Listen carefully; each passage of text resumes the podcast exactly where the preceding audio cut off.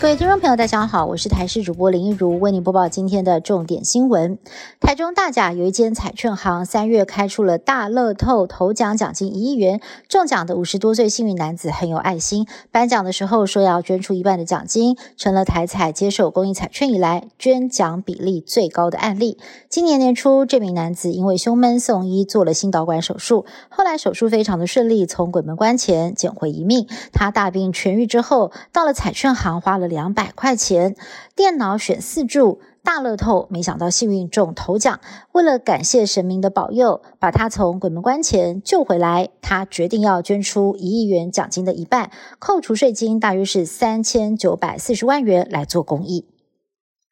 气候影响造成了文蛤大量死亡。上周下完雨，接着又出大太阳，导致水质变化。云林台西沿海地区接连发生了文蛤大量死亡，平均损失达一半，还有的更惨，损失了八九成。养殖业者叫苦连天，希望启动天然灾害救助机制。而县府在今天也前往勘查，目前受通报损害的面积已经超过了三百公顷。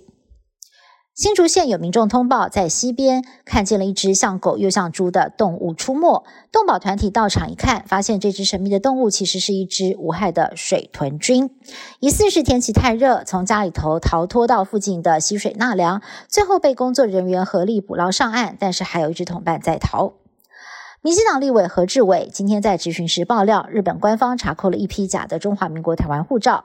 外交部领入局回应，还没有获取相关的消息。而旅游专家表示，由于我国的护照去很多的国家都是免签证的，所以在黑市非常的抢手。但是立委的爆料是否属实呢？还有待外交部进一步查证。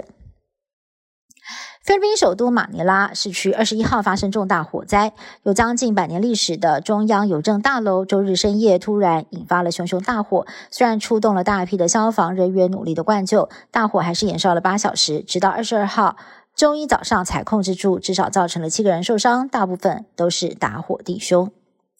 G7 广岛峰会二十一号闭幕之后，美国总统拜登二十一号在会后记者会上表示，不希望看到两岸片面改变现状，会持续的协助台湾自我防卫。一旦中国对台片面采取行动，美国跟同盟国会有所回应。但是拜登也强调，中国跟美国以及其盟友关系之间的冲突并非是不可避免的。间谍气球恶化的美中关系，渴望很快开始解冻。这番话似乎暗示了拜习会的可能性。春秋火山活动频繁，意大利艾特纳火山二十一号大规模喷发，火山灰伴随着雨水从天而降，居民房屋还有车辆都堆积了大量的火山灰。尽管没有传出人员伤亡，但是一度迫使当地的机场关闭。而近期喷发的墨西哥坡坡卡特佩特火山也持续的喷出灰烬，导致附近的两座机场暂时关闭，还有十万名学生停课。以上新闻是由台讯部制作，感谢您的收听。更多新闻内容，请您持续锁定台视各界新闻以及台视新闻 YouTube 频道。